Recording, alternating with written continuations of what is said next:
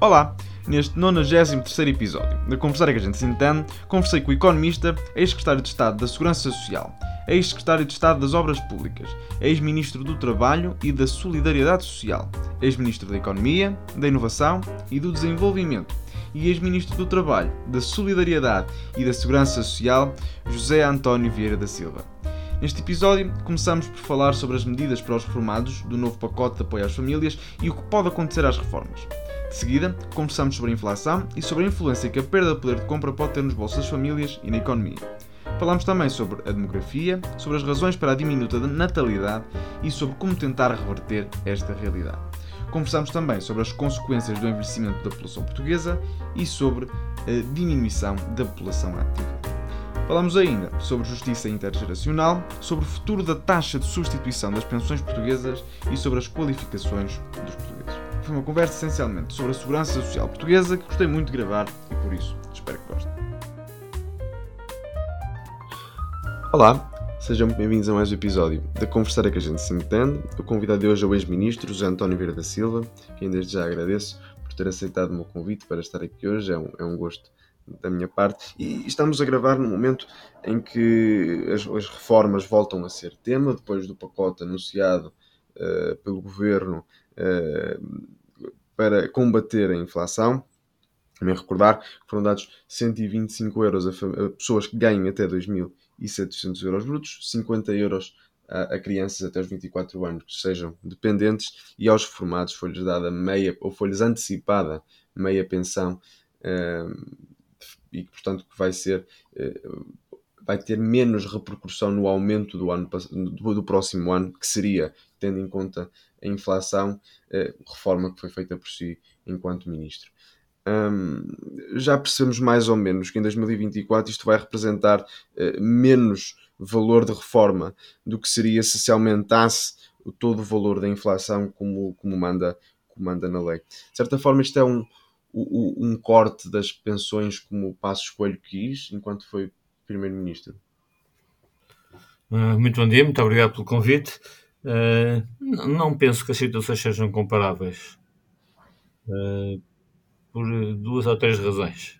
A primeira razão é que uh, o facto de o governo ter antecipado ou ter cedido que metade da pensão dos pensionistas hoje em compensações de pagamento uh, ser processado durante o mês de outubro de 2022 uh, e, obviamente, por se tratar de um, um pagamento chamamos por conta da, dos rendimentos que terão em 2023, não quer dizer que uh, à partida uh, o valor de 2024 já está fixo.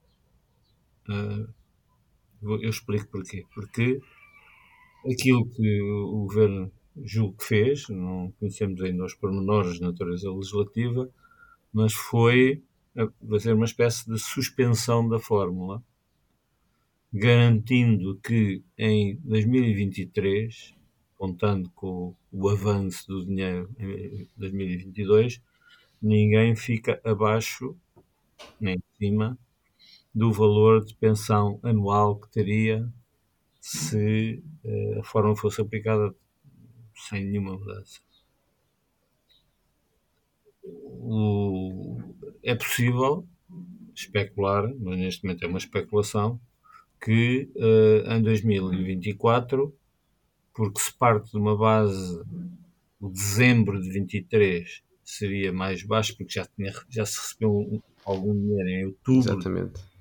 Seria mais baixo se se aplicasse a fórmula de novo, sem nenhuma correção, uh, daria um valor mais baixo que se tivéssemos mantido tudo sem nenhuma alteração. Uh, agora, ninguém, uh, eu acho que ninguém no seu, com um mínimo bom senso e retirando daqui a dimensão do combate político partidário, um, pode sequer antecipar as condições que existirão daqui a um ano, ou daqui a um ano, um mês ou dois meses, do ponto de vista macroeconómico, do ponto de vista orçamental, do ponto de vista político até, em função do, dos fatores de instabilidade que nós estamos a viver. Uh, a nossa economia, como todas as economias europeias, está a, eu não digo a sair, mas está a ultrapassar uma fase de recuperação da crise que tivemos há pouco mais, há três anos, que foi a crise gerada por um, facto absolutamente inusitado. termos, em pleno século XXI, uma pandemia, uma situação pandémica que levou ao fecho temporário de grande parte de, das economias. Caso português atingiu, por exemplo, todo o setor do turismo, mas atingiu também outros setores da nossa atividade. Estamos agora a atingir os níveis que teríamos se não tivesse havido essa crise, eh, que foi uma crise brutal e com consequências que nós ainda não somos capazes de avaliar completamente. Depois, infelizmente, em cima dessa, dessa, desse impacto, temos o impacto de uma guerra na Europa, uh, que era algo que, com estas características, era desconhecido há, mais, há bem mais de meio século. Uh, atrás da guerra, e já somando os efeitos da pandemia, veio uma crise energética, uma inflação uh, historicamente muito elevada e o risco de uma recessão nos anos para 23, 24, em particular da Europa, até porque uh, toda esta situação gerou uma mudança das políticas europeias. Portanto, a política de taxas de juros muito baixas, que já nos vinha acompanhando há muitos anos, foi questionada e foi invertida com as decisões do Banco Central Europeu. Juros mais altos querem dizer o quê? Bom, na visão do Banco Central Europeu, quer dizer que vamos combater a inflação. Uh, tenho algumas dúvidas que isso seja tão simples assim, porque a inflação não é explicada como normalmente é.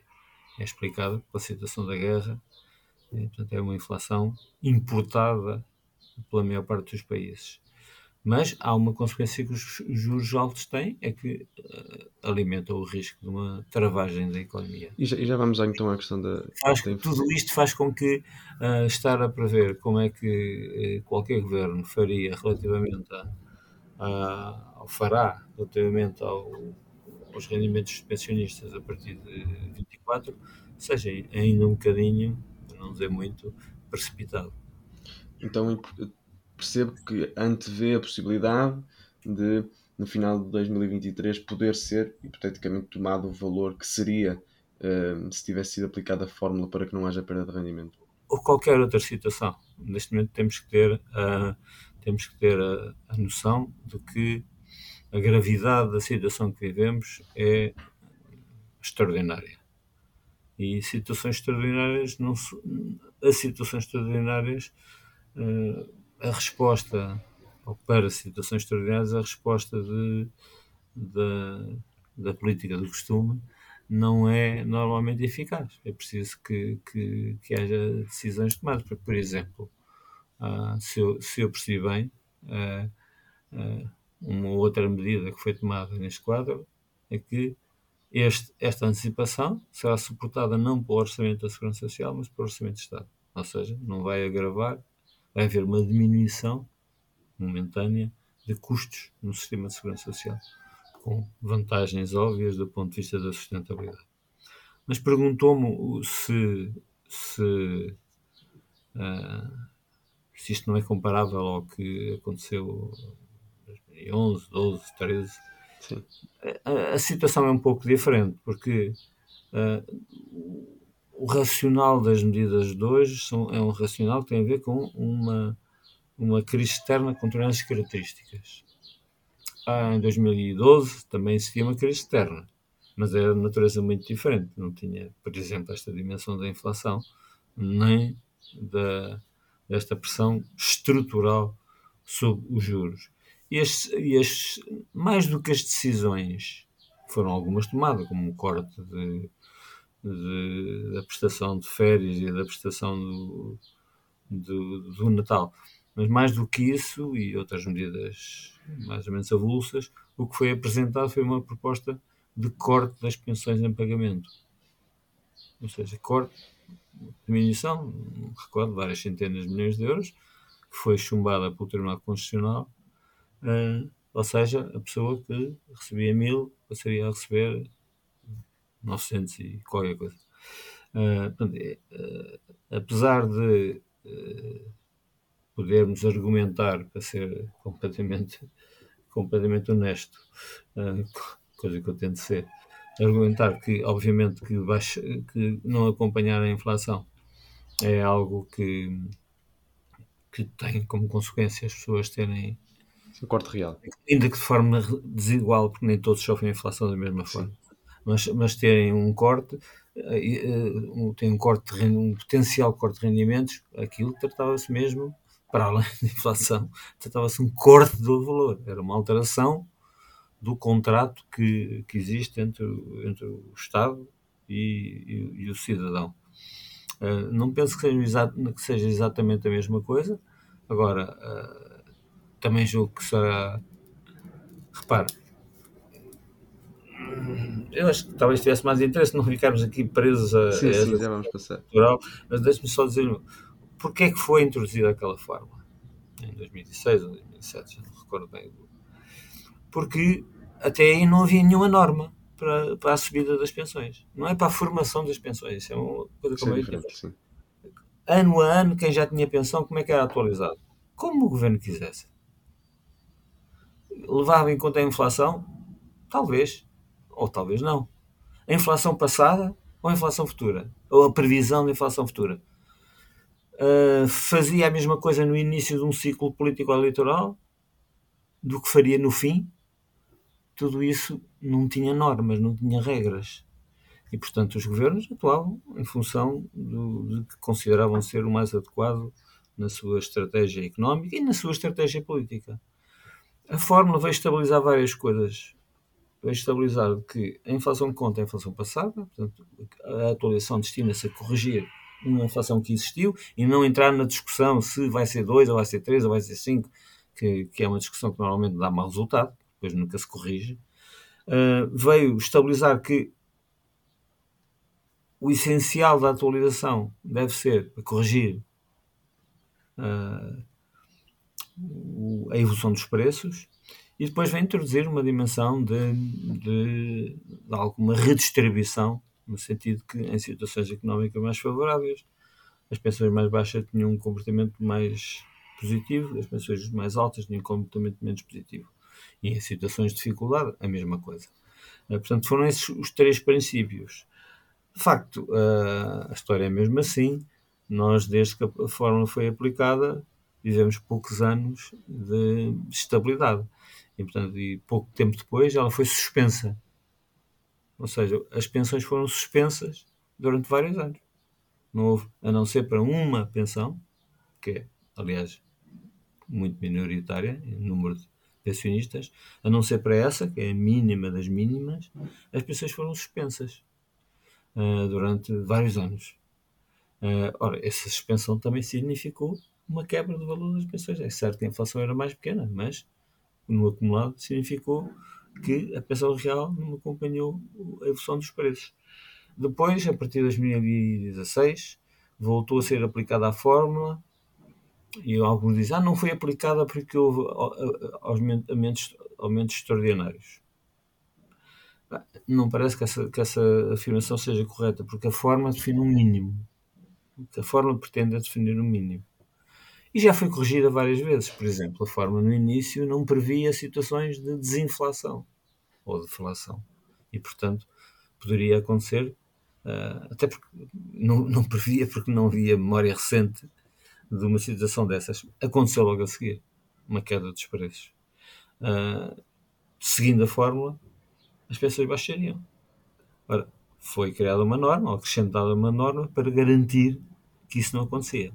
Mesmo em situações de deflação ou desinflação, é um bocadinho é muito diferente, mas quer dizer que os preços estão a baixar, nessas situações não haveria penalização das pensões. Portanto, ela foi sendo corrigida, uh, mas infelizmente e foi também, e, e foi também uh, porque é que eu digo que ela foi aplicada a partir de 2016? Porque ela foi aplicada completamente e depois, para compensar a suspensão do, dos, dos, aumentos dos anos anteriores foi paga uma, uma componente extraordinária, uh, aliás, com, num modelo um pouco diferente, por pensionista e não por pensão, de forma a que se, ninguém pudesse receber menos de 10 euros de acréscimo, mas a, a fórmula foi aplicada uh, na sua integralidade. Agora uh, estamos a viver um, um, desafio completamente novo. Uh, e eu gostaria também de dizer com muita, com, muita, com muita clareza, na minha opinião, o que se trata não é tanto de um problema de sustentabilidade da segurança social, trata-se de um problema de gerir as contas públicas portuguesas. E aproveitar uma situação mais favorável gerada por esta microconjuntura de 22, 21, 22, para que possamos um pouco alisar a despesa e não termos problemas ou diminuirmos o, o risco de problemas mais à frente, ao mesmo tempo que damos uma resposta. O país tenta dar uma resposta ao acréscimo de dificuldades que as famílias têm. E, e, antes de ir a essa questão da, da sustentabilidade da, da, segurança social, gostava só de falar ainda sobre um tema sobre, que tem a ver com a, com a inflação, que inevitavelmente temos a falar. A inflação tem chegado a níveis que já não nos recordamos, eu muito menos, porque quando uhum. nasci a inflação já estava baixa e o euro já existia, mas, uh, mas, que, mas que já não se, mas que muita gente já não se, já não se lembrava e que tem que ver com o aumento uh, dos funcionários públicos. Também foi ministro do Trabalho. Um, António Costa falou na possibilidade do aumento chegar apenas aos 2%, que é, que é a inflação objetivo do BCE, justificando isso como uh, tendo receio de que se aumentasse mais, que, que fosse uh, também isso motor da inflação. Uh, esse, esse receio faz sentido e o aumento deve ser apenas 2%, não, não esquecendo que se assim for, vai haver um corte real dos salários na, na, casa dos 5%, do, dos 5 pontos percentuais. Bom, ao contrário das pensões, não há nenhuma norma fixa sobre a atualização dos, dos, funcionários públicos, que aliás é alvo de um processo negocial com os sindicatos. Eu, do que ouvi da entrevista do Primeiro-Ministro, não me recordo ele ter, dito que, ter dito que uh, a atualização dos vencimentos seria 2%. Uh, ah, acho que é uma, uma interpretação que está a ser feita. O que ele disse foi que há um objetivo de 2% para, para o crescimento dos preços, uh, que é uma coisa um pouco diferente. Não sei, o Governo apresentará Uh, suponho que no debate orçamental, que vai começar dentro de poucas semanas, se é que não está já a começar, apresentará a sua proposta, mas o, o, o, não é uma área que eu alguma vez tenha tutelado como membro do governo, mas uh, é uma área complexa.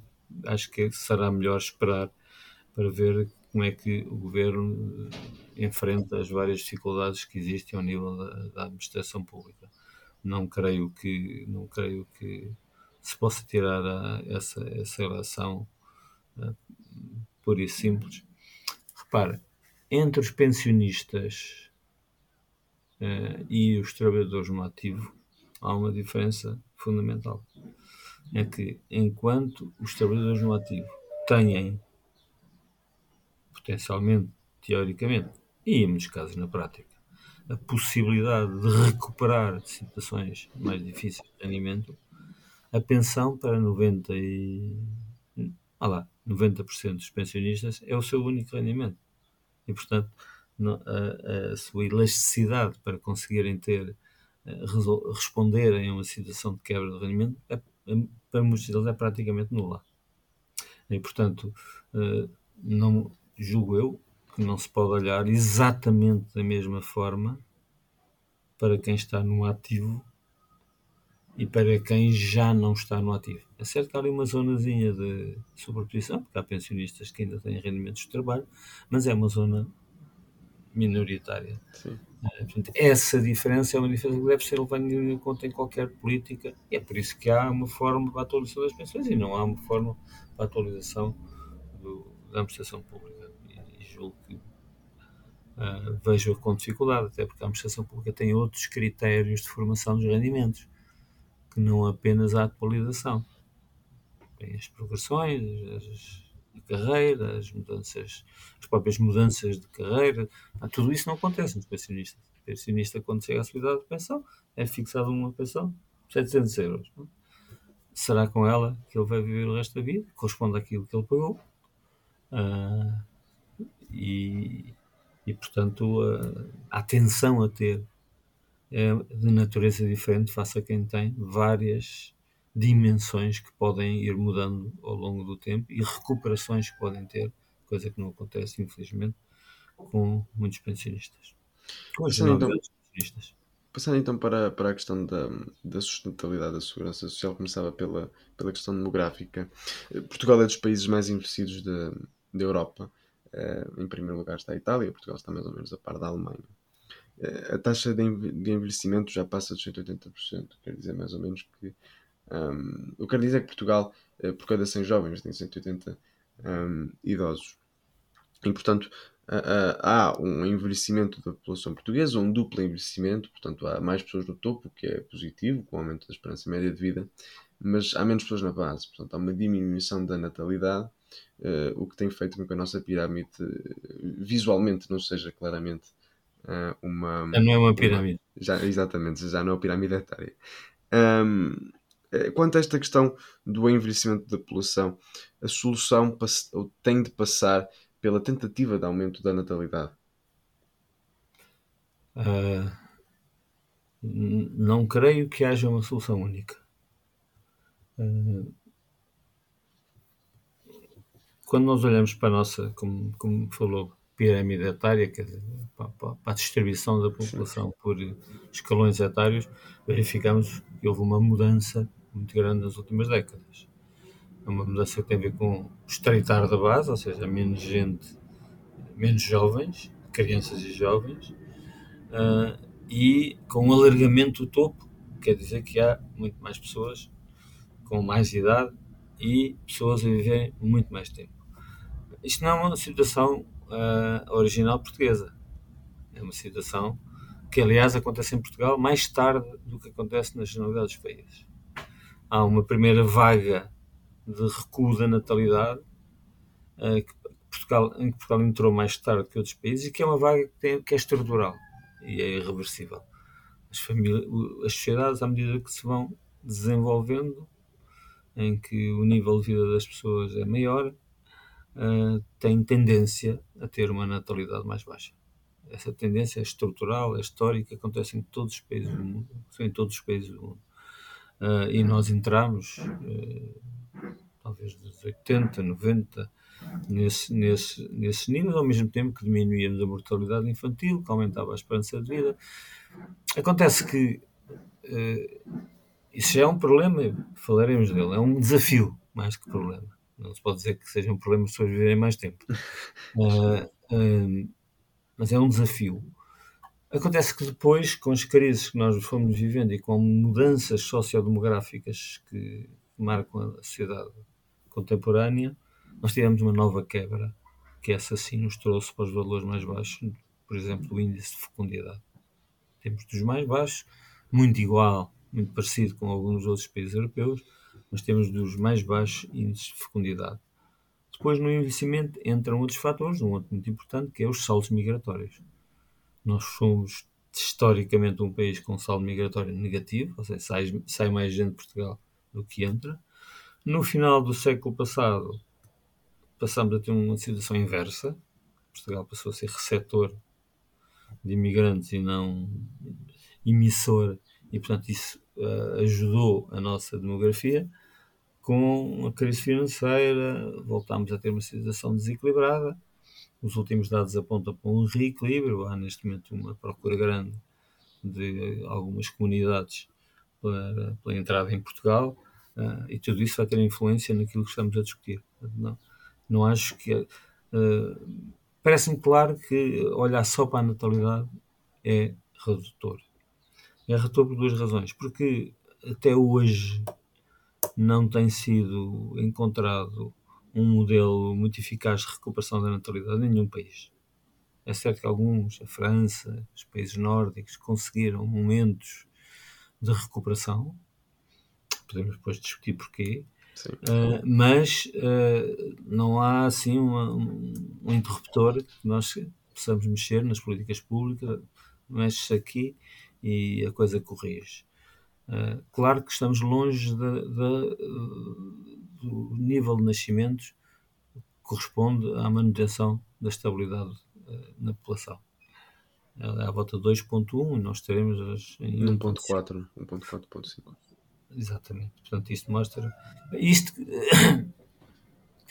talvez mais grave do que isto, foi constatado a partir do final do século passado, mais concretamente neste século, a existência de uma, de uma nova realidade, que é, através dos inquéritos à fecundidade, o último foi feito em 2019, foi constatado que há uma espécie, de, chamaria de mal-estar social, ou de não bem-estar, que é o facto de as famílias, jovens, naturalmente, quando confrontadas sobre quantos filhos pretendem ter, dizem normalmente que acho que o último valor é qualquer coisa como 2, ninguém tem 2,2 tem 0,2 filhos, né? tem, mas a média aponta para valor acima dos dois, o que seria suficiente para, para recuperar uh, o equilíbrio demográfico.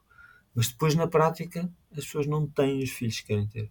É, é isso que em toda a Europa e também em Portugal uh, criou as condições para que as políticas de apoio à natalidade uh, tenham uh, ganhado prioridade e centralidade, coisa que não acontecia no passado. As políticas natalistas eram até vistas um pouco como algo do passado, algo um pouco ligado a políticas autoritárias, de intermissão do, do Estado na vida das pessoas.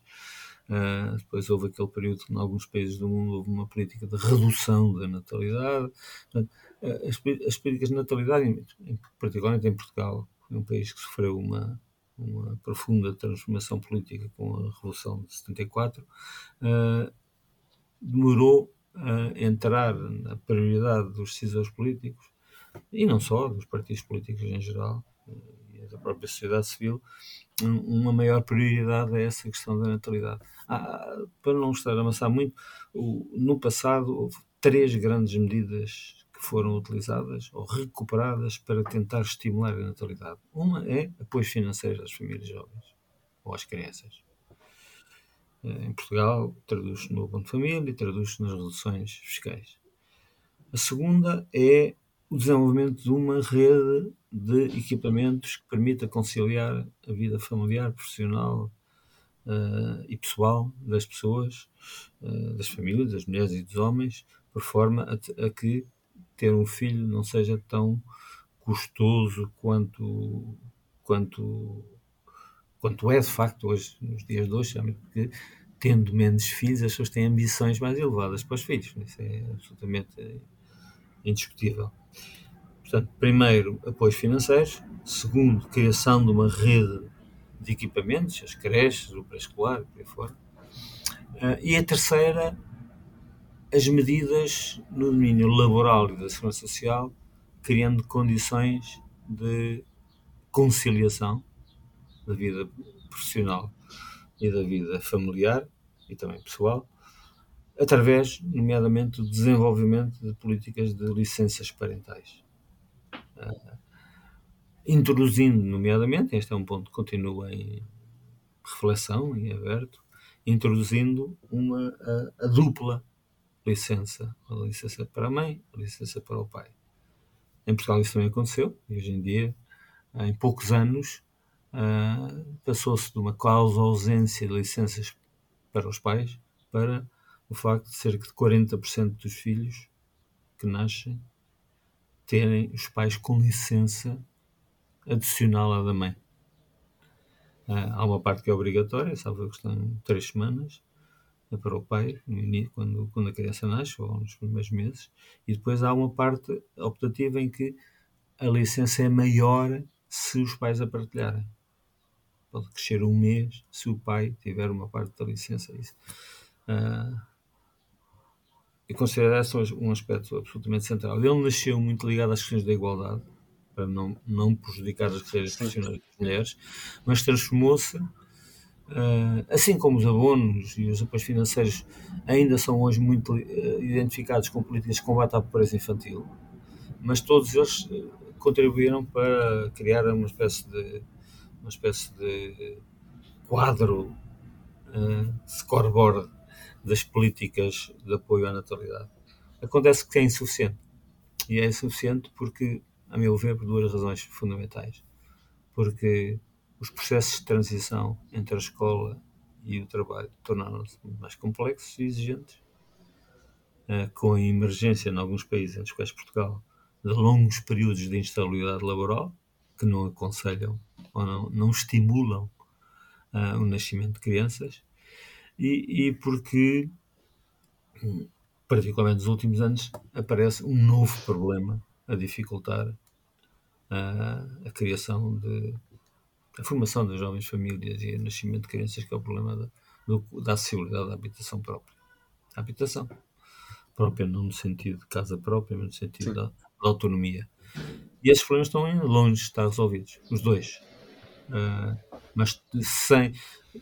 Se me perguntar como é que nós resolvemos isto, do, do, lado da natalidade, as políticas clássicas, sim, reforçadas, orientadas, avaliando a sua eficácia, mas tentando resolver a questão da instabilidade laboral e a questão das dificuldades de acesso a uma habitação. Sem isso, as pessoas atrasam o nascimento do primeiro filho, já está em 31 anos, a idade da mulher ao primeiro filho, e quando se atrasa ao primeiro filho, mesmo se queiram ter dois ou três, já é muito difícil que por vezes tenha o segundo, e a situação mais dominante são famílias que querem ter dois filhos e têm um.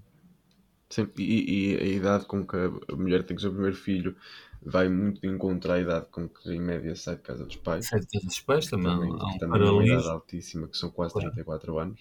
Portanto, Sim, é até é... maior que a idade do primeiro filho, quer dizer que algumas mulheres têm o primeiro filho. É ainda em casa, em casa dos pais, exatamente. É, é, é, o significado disso. Portanto, temos aqui um problema, mas este problema também ou é, é grave, porque olhamos para a possibilidade de uma diminuição da população a nível absoluto da praia, é? porque temos, temos, temos mais jovens e os idosos estão sempre mais próximos de, de falecer, é? E depois, para além disso, é, é a questão da diminuição da população ativa.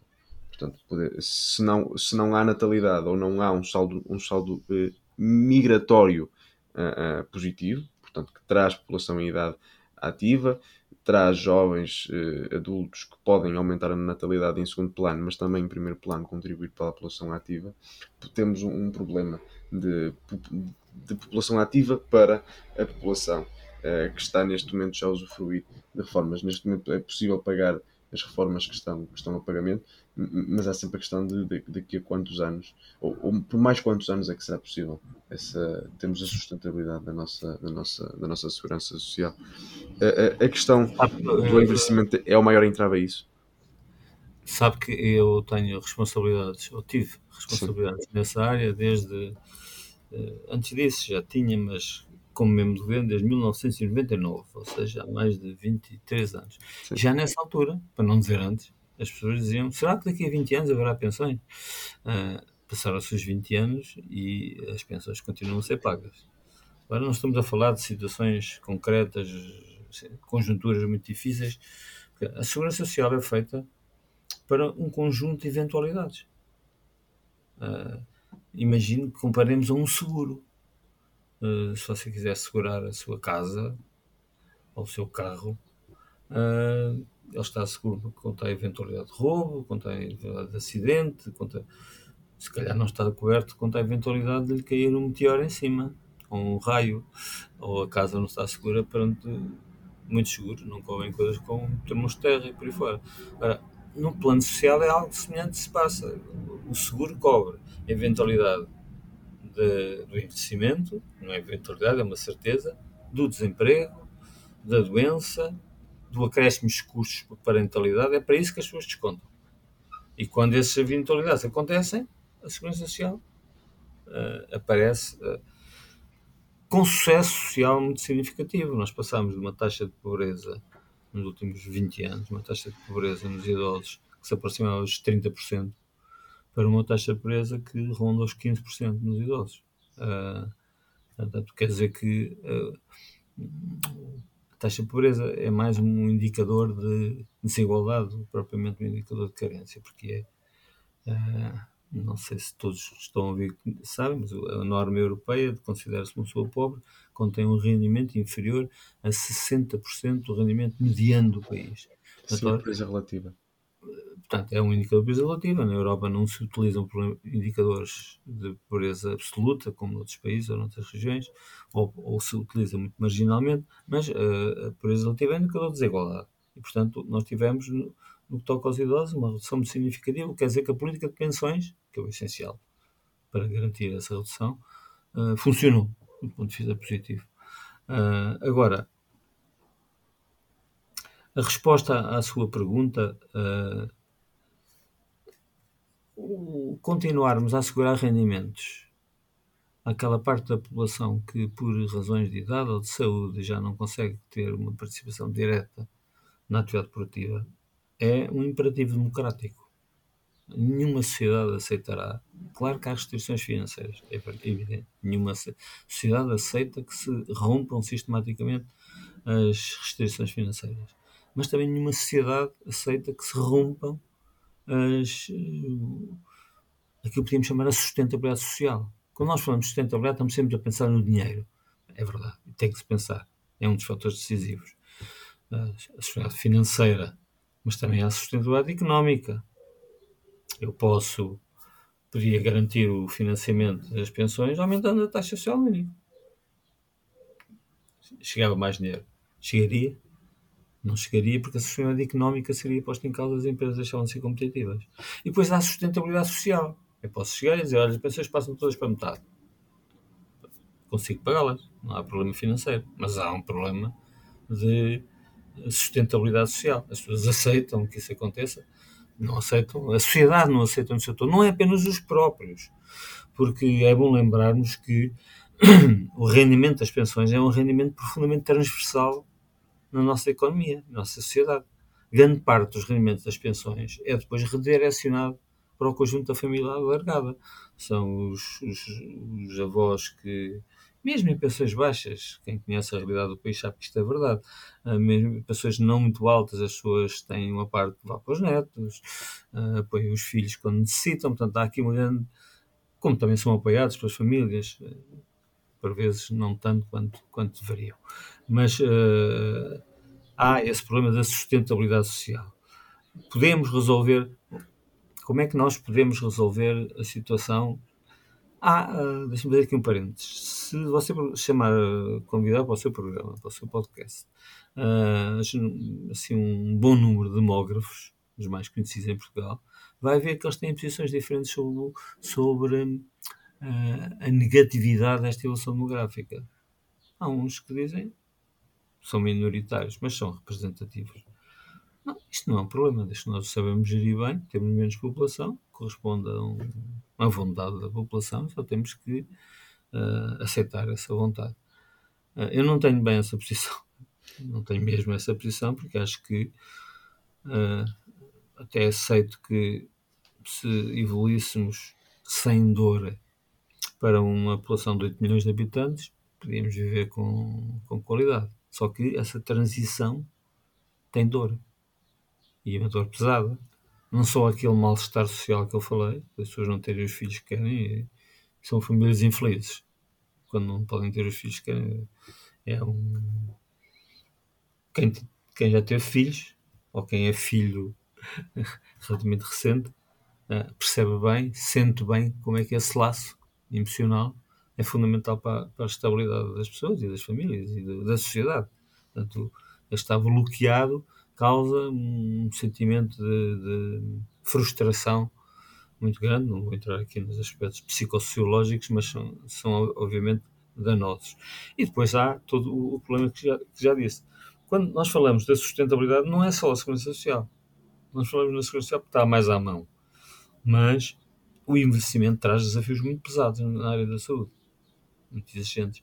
Traz desafios muito pesados na área da, da educação e da formação. Porquê? Porque nós construímos um sistema educativo para responder a um, corte geracional de 100 mil ou 110 mil crianças. E elas agora andam às vezes dificilmente chegam aos 80 mil. Ora, vai haver um momento em que uh, há aqui, já, já existe, uma, uh, uma dificuldade de garantir, um, ehm, porque podia-se dizer, bom, há menos crianças, fecham-se algumas escolas, mas não é assim, porque as crianças há menos um pouco por todo o país, e portanto escolas que estavam vocacionadas para ter, imaginemos, 5 turmas de 30 crianças ou de 22 crianças, agora só têm 80 crianças, e portanto as turmas têm que ser mais pequenas, e portanto e a eficácia educativa, e a rentabilidade, e a eficácia económica começam a ser postos em causa, e depois começam a nascer, e ao, mesmo tempo que há, que há necessidades de formação noutras épocas da vida, que ainda não somos capazes de cumprir. Obviamente que há aqui um aspecto que não falamos ainda, que é um aspecto decisivo, que é nós vivemos numa sociedade uh, em que a feminização do trabalho é crescente.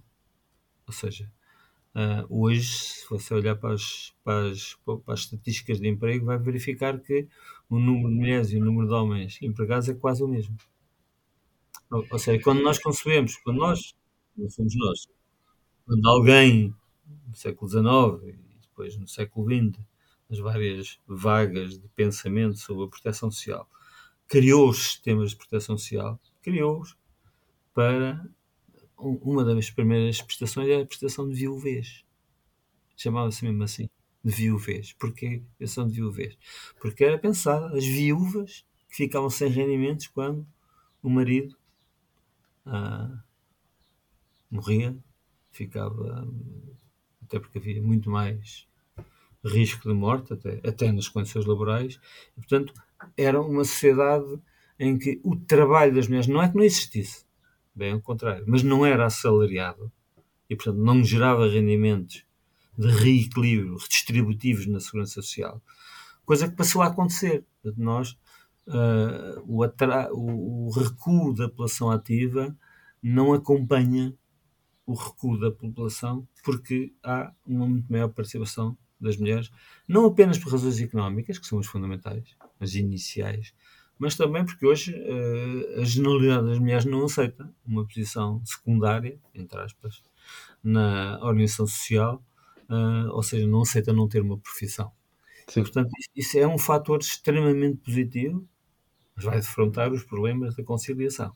Mas é um, um fator extremamente positivo uh, para combater essa, esse, esses riscos de sustentabilidade que você falou. Só citar mais dois ou três, assim, muito brevemente. Uh, obviamente que a questão da imigração é fundamental. Uh, alguém disse, não sou especialista nesta área, que a natureza tem horror ao vazio.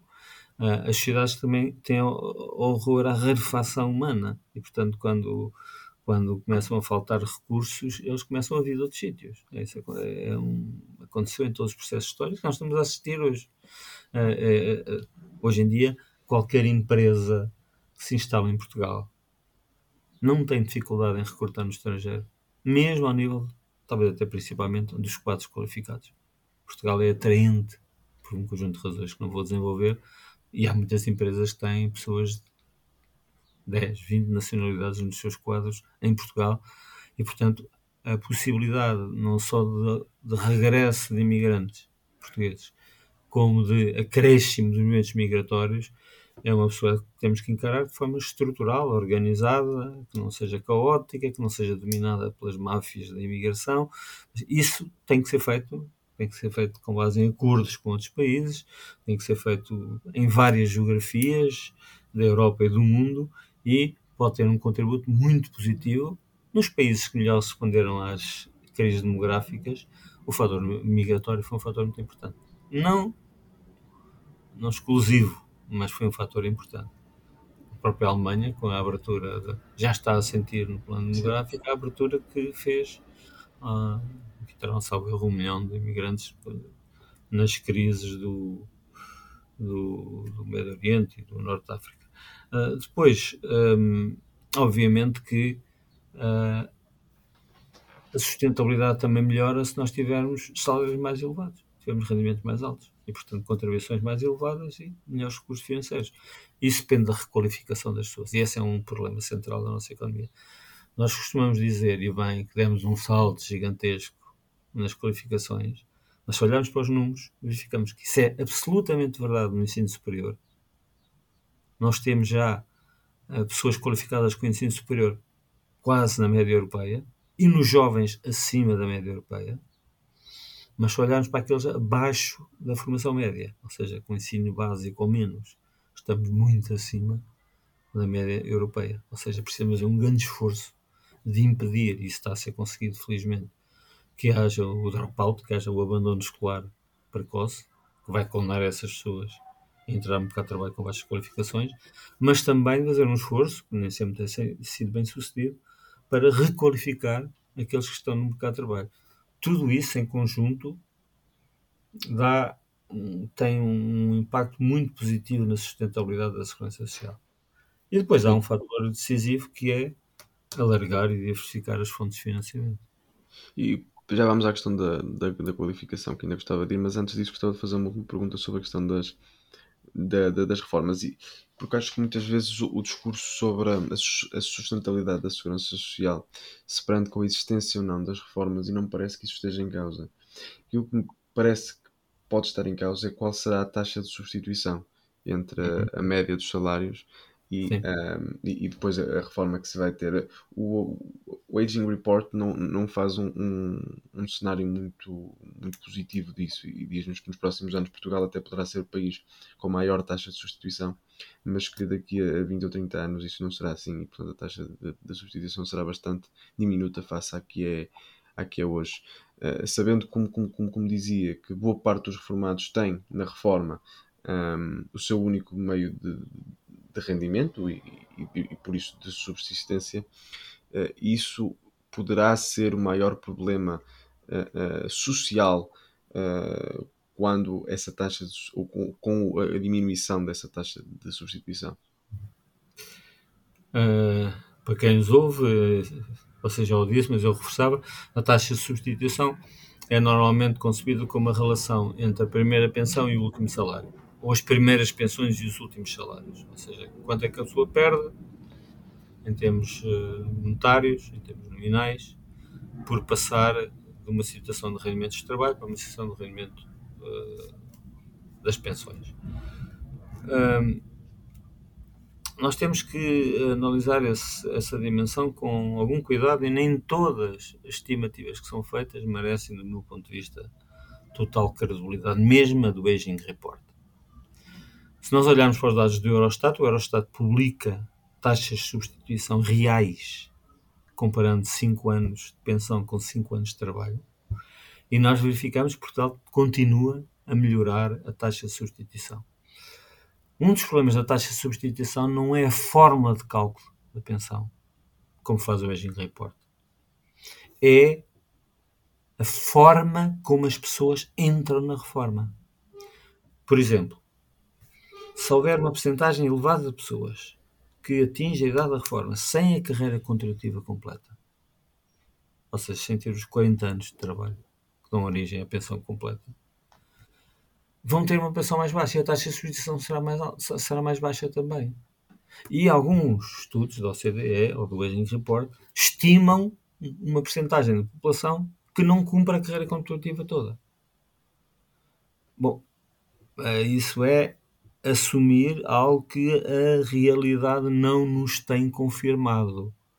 Que as pessoas preferem ir para a reforma perdendo pensão ao invés de trabalhar mais um mês, ou dois meses, ou três meses sem perder pensão. Aliás, essa foi a essência da reforma que se fez na Segurança Social. Dar às pessoas, depois foi um bocadinho maltratada, mas enfim, dar às pessoas a oportunidade de escolher entre terem uma reforma idêntica à que tinham, com a possibilidade de trabalhar mais um tempo, ou até superior à que tinham, bonificando trabalho adicional, ficarem mais tempo no mercado de trabalho e terem uma pensão mais alta, ou aceitarem, por várias razões, podem ser pessoas que tenham outros rendimentos, saírem mais cedo, com limites, uh, e terem uma pensão mais baixa. Portanto, eu não, não, não, não creio que uh, um, efeito da taxa de substituição deve ser visto apenas no plano legislativo. Ou seja, a fórmula é esta, uh, se ela se aplicar, então o que é que nós mudamos?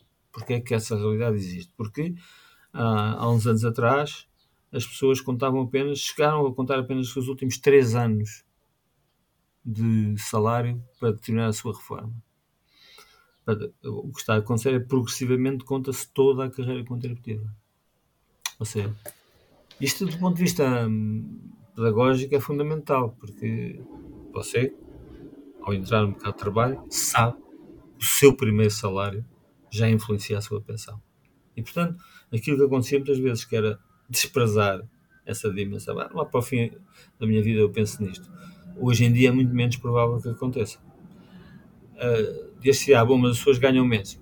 Claro, mas também há mecanismos de compensação, porque a taxa de formação da pensão. Agora estamos a entrar numa linguagem muito técnica. A percentagem que cada ano conta é mais alta, uh, as pessoas que têm salários mais baixos têm uma taxa de formação mais alta para que não tenham um corte na pensão. Sim. Eu não, não creio que o risco.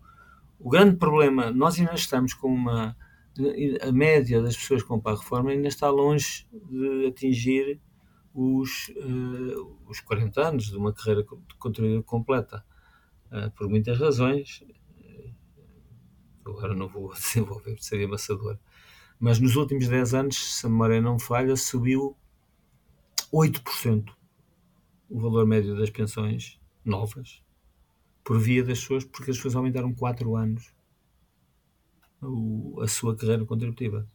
Cada ano corresponde a um pouco mais de 2%, portanto, é mais próximo dos 9%, que, ou seja, uma pessoa que se reforma hoje, em média, vou falar sempre de médias, tem à partida uma percentagem uh, 8 pontos mais alta do seu salário do que tinha a pessoa que se reformou há 10 anos, só porque há muito mais gente com carreiras mais sólidas. Há riscos. Todas as crises perturbam as carreiras contributivas. Isto, nada disto é linear. É preciso que nos empenhemos em transformar esta realidade numa realidade sólida, porque ela não é mecânica. Mas, uh, apesar de eu, de, eu não, não, ter, e a realidade até hoje não o ter comprovado, portanto, vamos dizer, bom, mas daqui a 50 anos há estudos, daqui a 30 anos, bom, é taxa, uma taxa de utilização teórica com uh, pressupostos que, nomeadamente sobre a saída do mercado de trabalho, que eu tenho dúvidas que as pessoas na altura vão, vão seguir. Agora, que isso não dispensa que se repense uh, noutras formas de financiar a segurança social, seja qual for o modelo, eu acho que isso é, é inevitável. Passava então só agora para terminar, para a questão da qualificação que falava, que falava há pouco. É verdade, Portugal, a nível da qualificação, ao nível do ensino superior, tem tido progressos significativos. Nos mais jovens está acima da média europeia uh, e na população geral está perto disso. Uh, e portanto esse, esse, esse, esses números são bastante positivos. Mas como falava, somos o, o país com menos população com ensino secundário concluído, ou seja, 50% dos portugueses em idade ativa não têm o ensino, o ensino, o, o ensino secundário. Portanto, temos esse, temos esse, esse problema real que afeta o nosso, o nosso mercado de trabalho e afeta, diria eu também, de certa forma, o nosso elevador social, porque sabemos que ter um curso superior eh, acaba por ter um prémio salarial um, bastante significativo e acaba por ser uma forma importante de, de elevador social. Portanto, uh, esse, esse prémio salarial tem vindo a diminuir, é normal, sabendo que há mais licenciados, mas aquilo que, lhe, aquilo que lhe pergunto é, numa geração como a que é a minha, que é uma geração um, mais qualificada e que será mais qualificada com mais cursos superiores, há muitas vezes a perspectiva de que uh, a minha geração viverá pior que a geração dos meus pais. Isso é algo assustador um, e que pode pôr em causa a questão do, do elevador social. Pergunto-lhe se acha que é possível vivermos numa democracia saudável sem um elevador social que funcione devidamente. Não, uh, não, não acho que seja possível. Uh, a democracia, uh, uma das características básicas da democracia é a existência de mecanismos de mobilidade social transparentes. que não dependam de mecanismos ocultos, como acontece nas cidades não democráticas, ou de filiações a, a organizações públicas que dão vantagens, como acontece nas ditaduras. A democracia tem que ter um mecanismo de, de mobilidade social que seja um mecanismo uh, transparente e eficaz. Até agora ninguém encontrou nenhum melhor do que a educação. Aquilo que disse é verdade. Uh, o, o, o prémio pela qualificação não é tão alto como isso como era. Repare, eu agora já estou em idade de reforma, mas quando eu entrei no ensino superior eram 4% os jovens que entravam. Portanto, quando saíam, era uma minoria. Claro. Tinha um poder de mercado muitíssimo elevado. No meu caso, na minha situação, havia um problema que eu tinha que passar 4 anos na guerra. Isso são, são histórias antigas. Uh, isso não era nada simpático, por várias razões. Mas uh, havia, tinha uma situação no mercado, o Estado estava a crescer os seus, estava a democratizar o ensino, uh, precisava de contratar muita gente, os bancos eram a saída, as grandes empresas de commodities, as, das telecomunicações, de energia, por aí fora, havia, havia uma dinâmica que fazia com que o prémio salarial fosse significativo. À medida que a oferta aumenta, apesar do mercado de trabalho não ser um mercado puro, uh, não deixa de ter aspectos de ser um mercado. E, portanto, quando há mais gente qualificada, uh, é natural que o prémio já não seja tão elevado. Acontece que nós talvez não estejamos a cumprir todas as ter todos os cuidados para preservar completamente. Ele existe, esse prémio. Existe, por exemplo, na duração do desemprego. Ainda há poucos dias estive a ver esses dados. A duração do desemprego. E a taxa de desemprego dos licenciados é muito mais baixa que dos. A mais alta é das pessoas com o ensino secundário, curiosamente. Quer abaixo do ensino secundário, quer com o ensino superior, as taxas de desemprego são mais baixas. Uh, mas, portanto, esse prémio existe indiscutivelmente, não é tão forte como, como foi no passado, e não poderia ser. Acontece que ele poderia ser ainda um pouco mais forte se nós tivéssemos uh, uma, uma mais eficaz organização do ensino superior na lógica das suas saídas profissionais. Uh, não é a minha especialidade, não quero estar a, a falar de coisas que não, que não, que não conheço com tanta profundidade, mas ainda agora nos últimos dias, por razões familiares, estive a olhar para, para os cursos, eh, as entradas na universidade. Eh, às vezes costuma compreender como é que há, eh, como é que nós fomos tão rapidamente para uma hiperespecialização da formação superior. Há, já não é tanto como agora, mas há, chegaram a existir 200 cursos diferentes de engenharia. Ou seja, na minha, na minha visão, pode ser considerada conservadora, eu julgo que é mais vantajoso uma formação de base aberta, num país como Portugal. É um país pequeno, em que as pessoas necessitam de ter uma grande capacidade de adaptação à mudança. E tem, é uma das características positivas do nosso mercado de trabalho. É, é mais vantajoso que o ensino superior tenha uma, mais, uma, forte, uma base mais forte de formações genéricas que se sabe, todos sabem bem matemática, que todos sabem bem dominar a sua língua, ou línguas externas, um conjunto de áreas fundamentais, e depois deixar um pouco mais para a frente as especializações.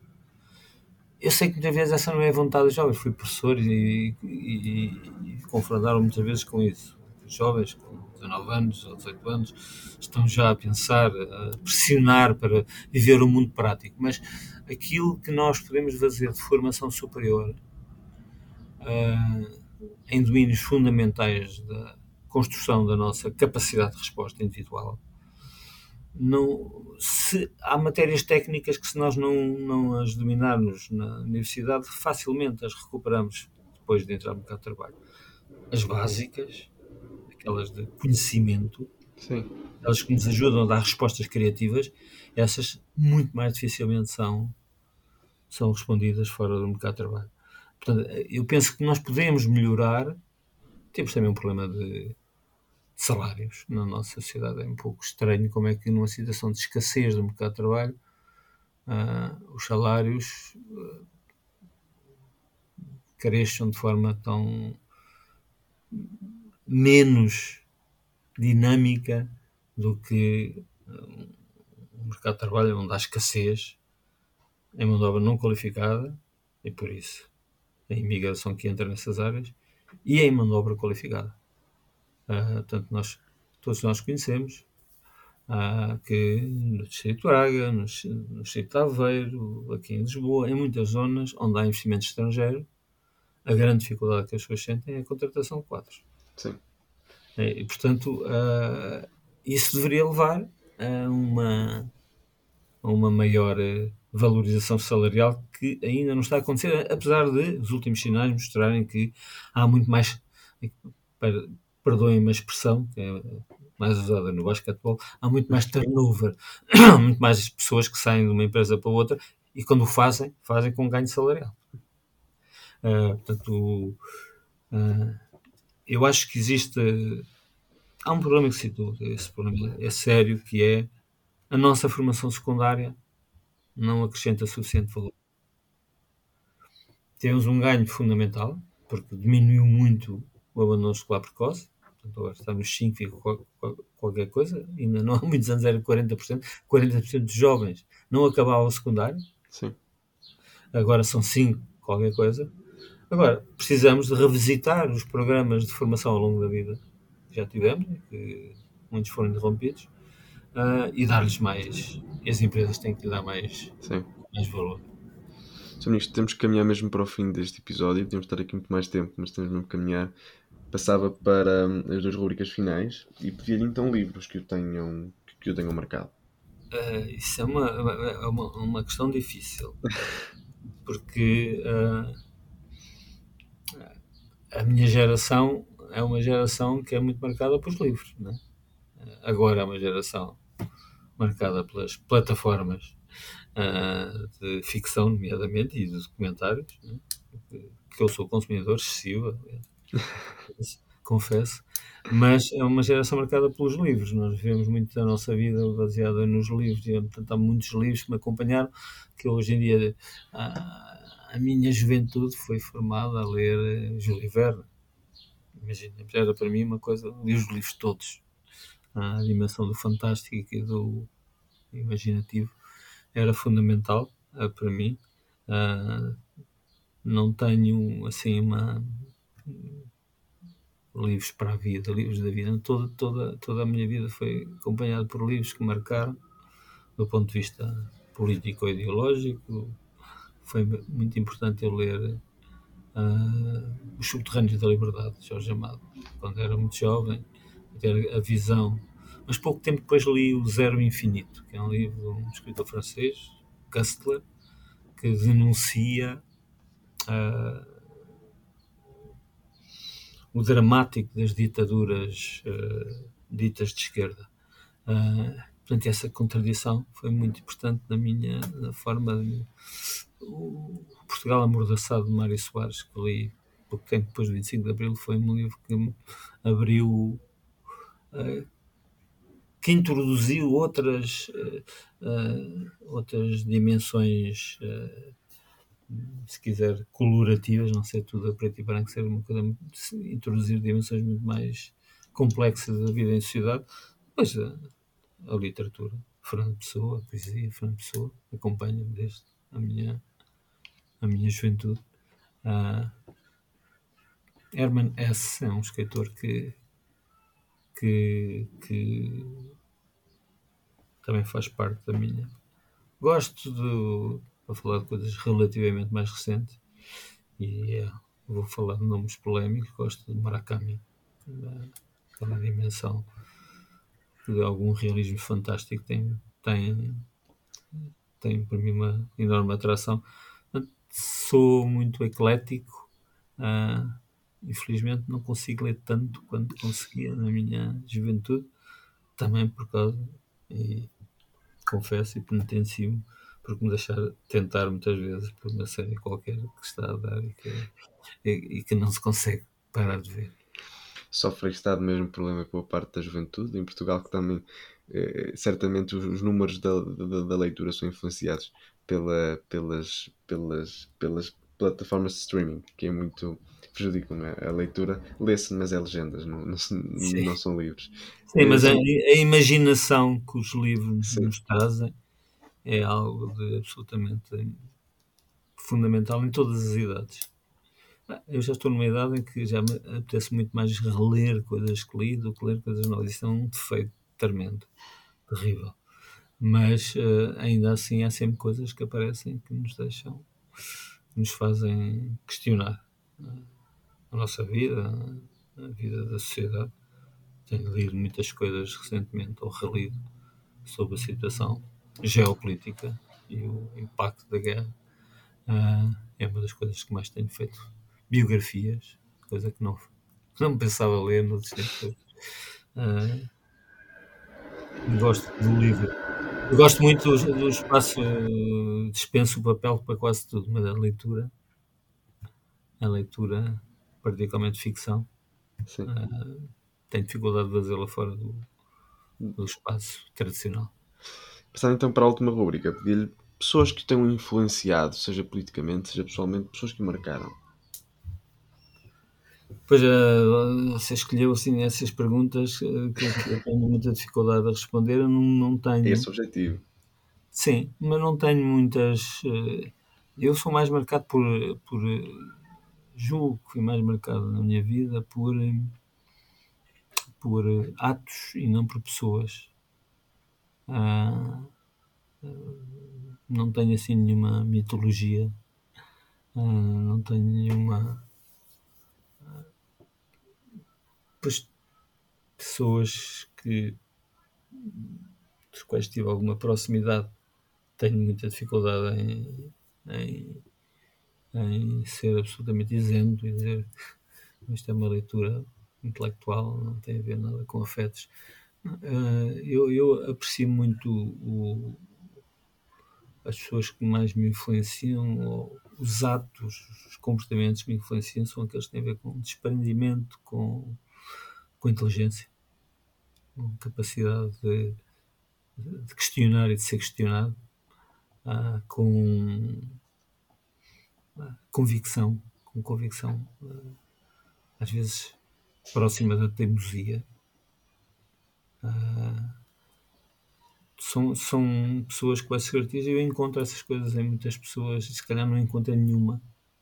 Todas as coisas que, eu, que, eu me, marco, que me marcam e por isso não, não sou capaz de identificar assim, assim um, um mestre de pensamento ou de ação. Sou eclético do ponto de vista, mas uh, essas questões do desprendimento da inteligência e do compromisso são, são muito fundamentais. Assim terminamos mais um episódio da Conversar que a gente se entende. Obrigado, espero que tenha gostado deste episódio, espero que tenha gostado quem, quem ouviu. E daqui a uma semana estarei aqui com mais um convidado. Até lá.